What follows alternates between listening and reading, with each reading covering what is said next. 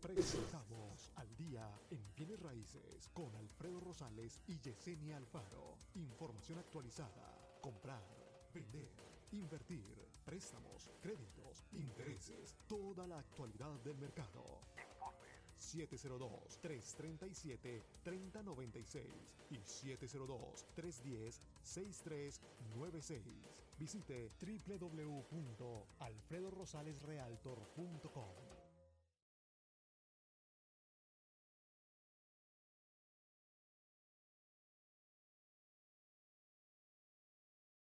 Presentamos al día en bienes raíces con Alfredo Rosales y Yesenia Alfaro. Información actualizada. Comprar, vender, invertir, préstamos, créditos, intereses, toda la actualidad del mercado. 702-337-3096 y 702-310-6396. Visite www.alfredorosalesrealtor.com.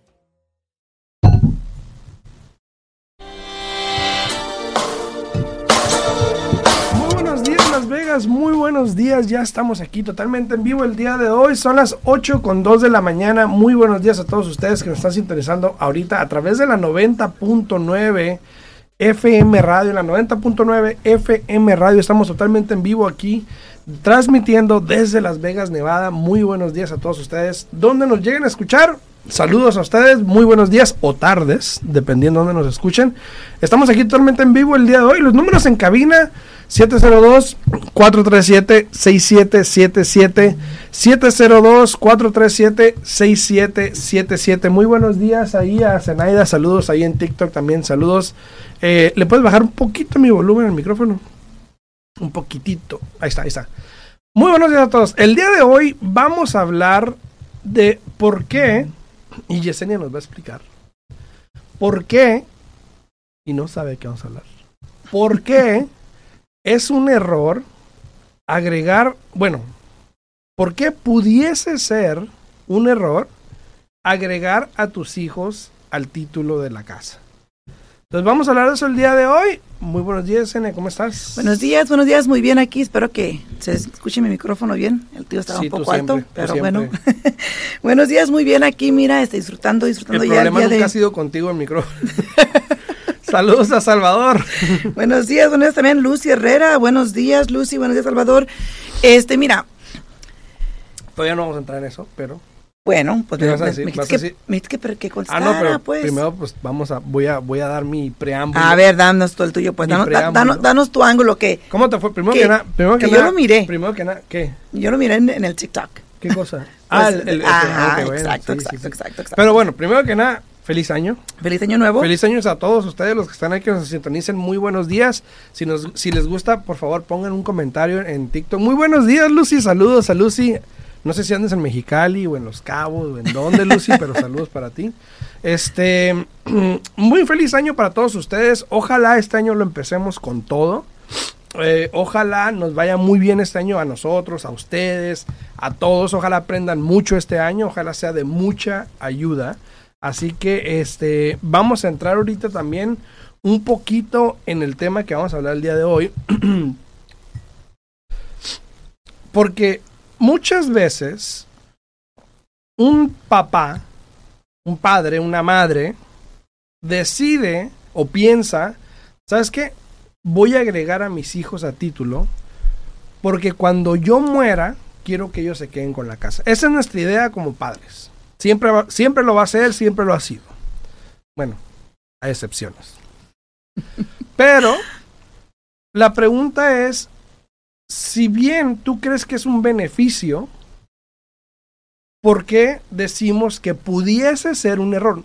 Ojo, no estoy diciendo que es un error de que no lo hagan. Si lo quieren hacer, con mucho gusto háganlo.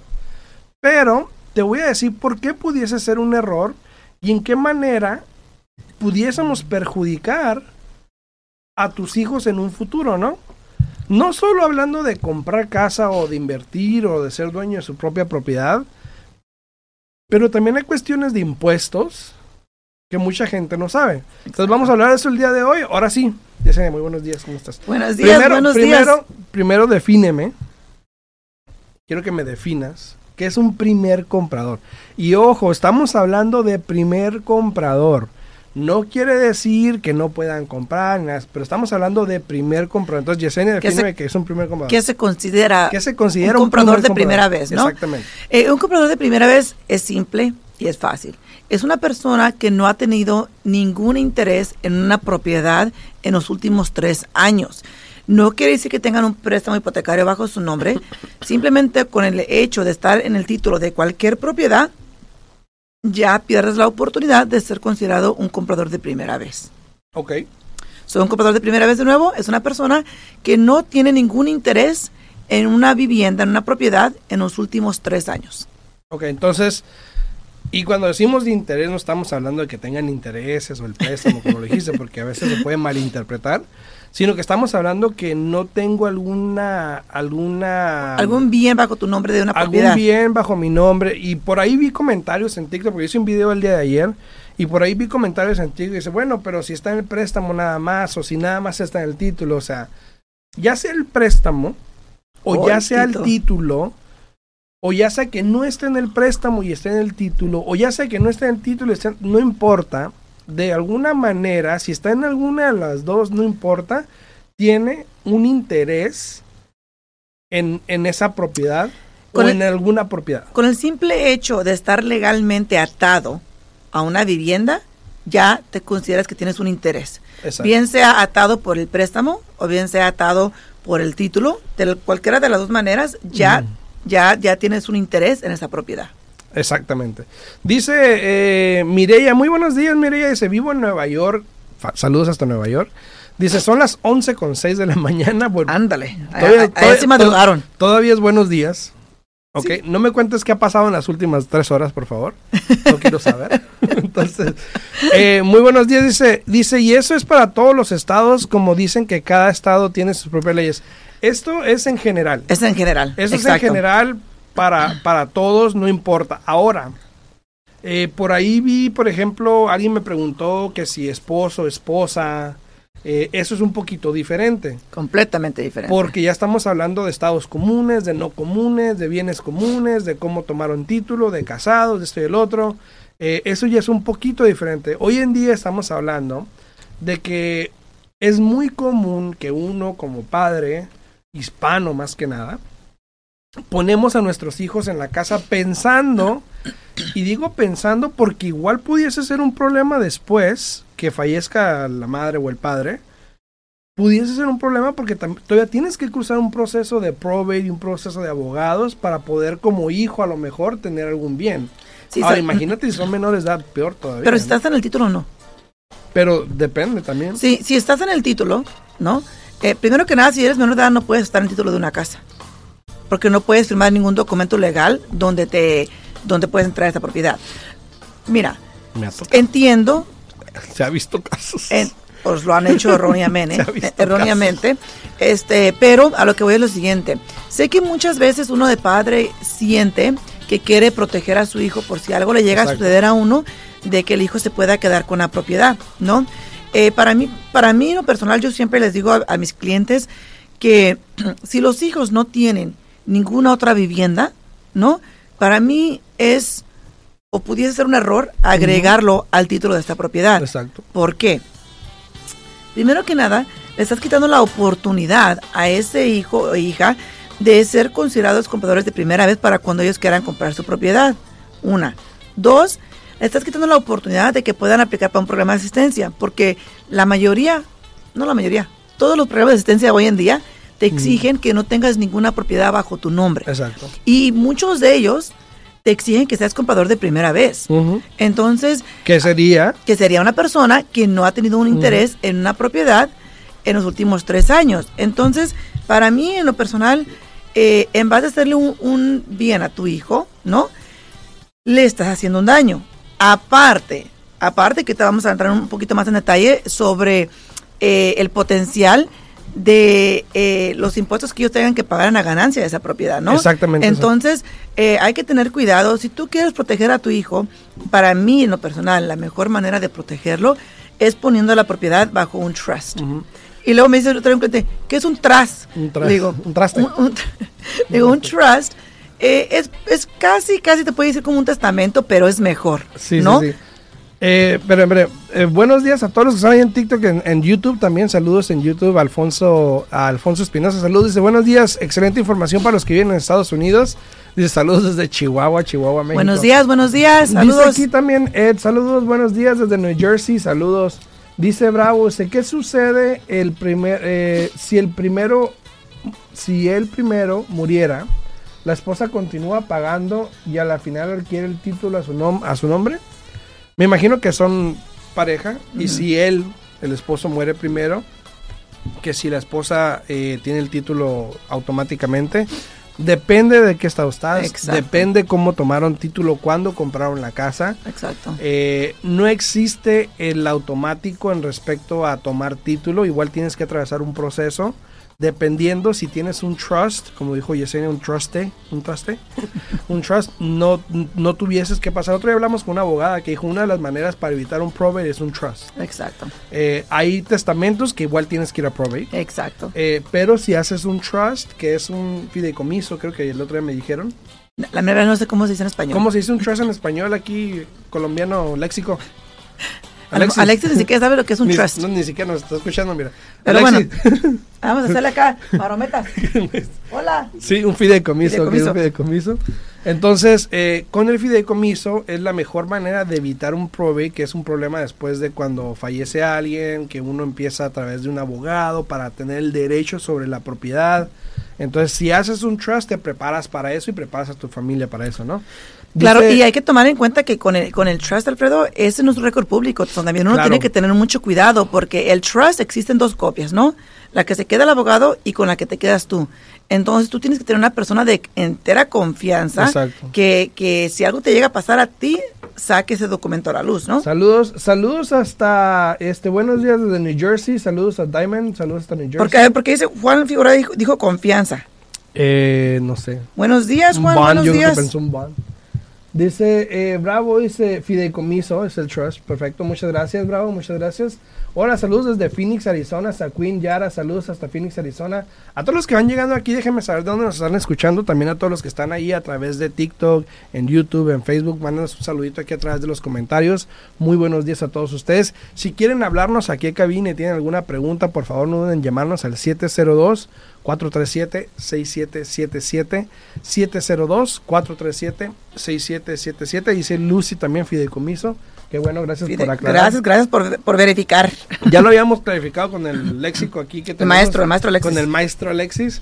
Entonces dice gracias eh, gracias Fiona también dice fideicomiso también Dice, quiero comprarme una casa, eh, está ahora los intereses a tiempo. Ahorita vamos a hablar de eso un poquito, Diamond, ahorita lo- la, la respondemos. Saludos hasta Rhode Island, saludos hasta Saludos. Fresno, California, saludos a Norte de Carolina. Muy buenos días a todos ustedes. A ver,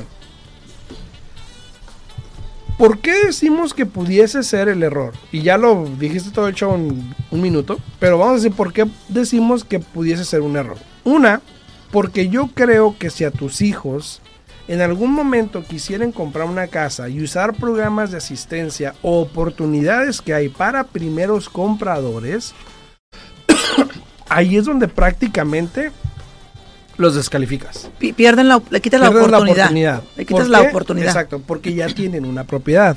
Técnicamente. Y, digo, Y aunque digan- digo entre comillas, porque van a decir, no es mía, la paga mi mamá. Sí, Pues, pero, pues pero. es tuya, porque tú estás en el título. Ahora Exacto. tú pasas a ser dueño de esa propiedad. Y todo, y todo ese, todo ese, ¿cómo se llama? Toda esa percepción que tiene la gente de que soy el segundo, de que no Ey. nada más hice cobarro, que eh, nada más me puso de segundo en el título, que nomás firme por ellos, Yeah, no. que, que, que este, yo no la pago, ellos la pagan. Todo eso no tiene nada que ver Y- si tu firma y tu nombre Está ahí. Y fíjate que muchas personas no saben que también por medio del título puedes poner porcentajes. También, exacto. Es muy raro que sea que se vea eso, pero existe, ¿no? Ahora dime, contéstame esto, Alfredo. Y para ti como padre, ¿por qué es un error meter a tu hijo en el a- título? A Flora, buenos días, saludos, Flora. Bueno, aparte. También a, a Lucy Trejo, saludos, saludos, buenos días. Y a, Mar- a Marcos y a Lupita, buenos saludos días, a buenos todos, días. A todos. A Lucy Trejo también saludos a ustedes, a Juan, obviamente a todos. También acá. Eh, ¿Por qué como padre sería un error? Pues porque no les quiero quitar la oportunidad. Pero aparte. Aparte. Buenos aparte- días, Jennifer, buenos días. Dime. Buenos No, días, no, Jennifer. dime. Ah, ¿por qué? Este. Si se llega a casar, Exactamente. Si está ese, casado, es, es- casada, ese es mi punto. ese es otro problema porque entonces ahora la esposa tuviese algún interés. Ahora, en el estado de Nevada, Y de que es un estado California. común, y California y muchos otros, porque hay muy pocos estados que no son comunes, eh, pero en un estado común, si tú estás en un estado común, y por ejemplo, yo tengo una casa ahorita con, vamos, no estoy casado obviamente, pero si fuese soltero, por ejemplo, eh, y yo Y- compro una y, em- casa, empezaron a entrar todas las, todos los mensajes ahí que si eres soltero. que si mi número, que ¿Verdad? Este, y soy soltero, por ejemplo, y yo compro una casa, ¿no? Soy soltero, vivo la vida en mi casa soltero. Después me llego a casar. Automáticamente, mi esposa, aunque me haya casado recientemente y yo ya tenía la casa, automáticamente es parte del estado común. Por lo tanto, lo mío es tuyo y lo tuyo es mío. Al menos que tengas un prenup. A menos que hayas hecho un prenup que por lo general nosotros No se acostumbramos. Porque qué falta de respeto y que no sé qué. Ahorita van a decir que es un prenup, ¿no? Pero mira, este, más que nada, e- eso es el punto clave. Tú como padre o tú como dueño de casa, si agregas a otra persona contigo al título, corres ese riesgo. El riesgo de que si esa persona se casa o está casado, puede tener complicaciones después. Porque, ¿qué pasa aquí? De repente dices, ¿sabes qué? Ya voy a vender esta casa porque quiero una casa más pequeña, ya estamos viejos, ya no tenemos la energía, ¿no? ¿Y qué pasa aquí? Tú agregaste a tu hijo, ¿no? Ujú, y tu hijo, te- tu hijo se casó. ujú. So, ahora para que tú puedas vender esa vivienda, tanto tiene que firmar tu hijo como la esposa. Imagínate, Y si, y si ellos no venden, si ellos no firman, tú no vendes. Entonces ahora atas tu- tus sueños, tus compras, lo que sea, a que esta tercera persona firme. Y a veces cuando hay algún problemilla por ahí, o a veces cuando ven que hay algún interés, que hay algún potencial de tomar ventaja, ahí es donde entran los problemas. Eh, tú bien sabes que tuvimos unos clientes que ellos compraron la casa, ok, una pareja, ¿no? Eh, eh, eh, y triste porque era un pastor y su, y su esposa, ellos no podían comprar por X motivo, utilizaron a la hija para comprar la propiedad, entonces ya con el tiempo que ellos ya tuvieron, eh, y créeme lo que fueron años de, de trabajar con ellos para ayudarles a, a que fueran a, pudieran calificar para un préstamo, después de tantos años los ayudamos, estábamos refinanciando la casa bajo su nombre, pero ellos fueron con un agente de bienes y raíces, que, que yo siempre les he dicho, zapatero a tu zapato, ¿no? fueron con un agente de bienes y raíces eh, y se hizo un quick claim para agregarlos a ellos al título, ¿no? Pero ahora como es, es un título sucio, porque no se hizo por medio de una compañía de título, ¿qué pasa aquí? Los cuatro todavía permanecen en el título de esa propiedad Imagínate. y los cuatro, si tienen cualquier deuda que no se pague, se pueden venir contra la casa. ¿Y qué pasa aquí? Cuando sucede eso, la hija y el esposo tenían deudas que no habían pagado y se las pusieron contra la casa. Al refinanciar los padres, como era un título sucio, esas deudas todavía se correspondían a la propiedad, tuvieron que pagar esas deudas y aparte, hazme el favor, como se estaban divorciando la hija y el esposo, le tuvieron que dar dinero al esposo para que firmara el documento de querer salirse del título de la casa. Que es donde lo que digo, cuando ves potencial para tomar ventaja, pasa.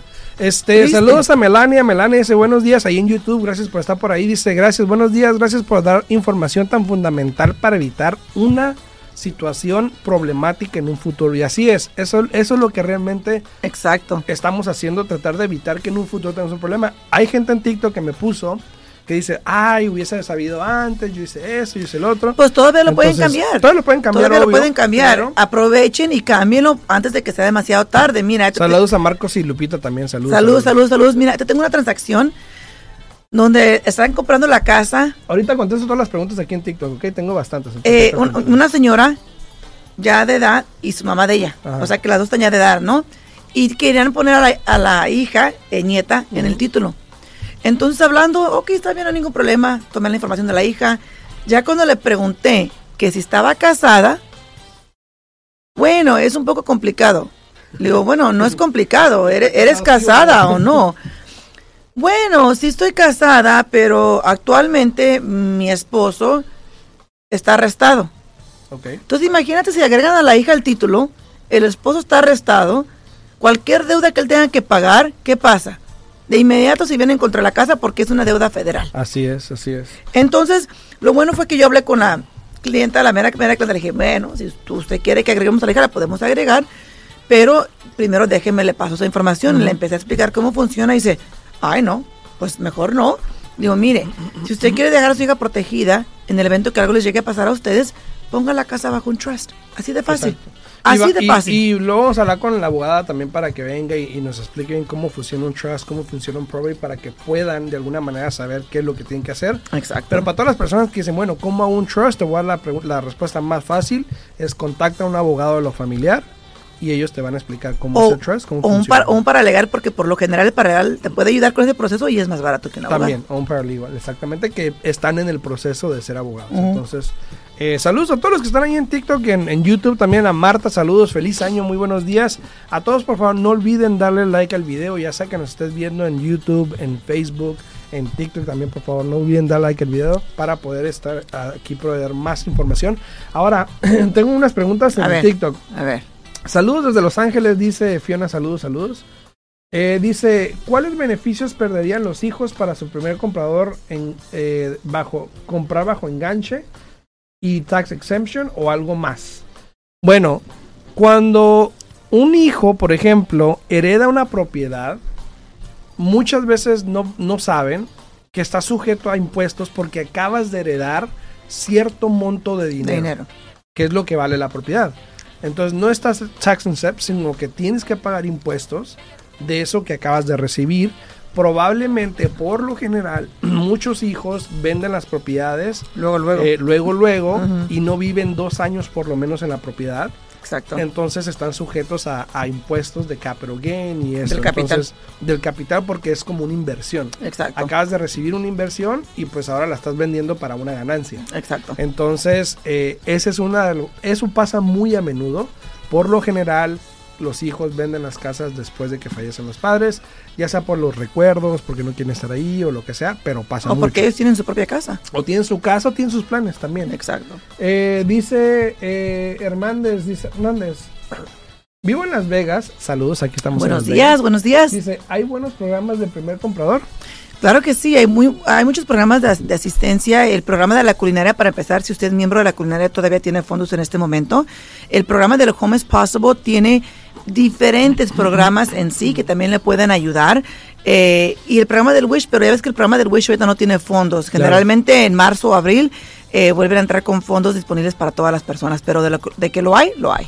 Así es. Dice, yo removí, dice eh, Aldrin Fuentes, dice, yo removí a mi esposa para que ella se comprara su casa como primera vez. ¿Eso se puede o fue una movida, una movie? De- depende dónde esté ubicado, Sí. Porque en un estado que es de leyes comunes, lo que es tuyo es mío.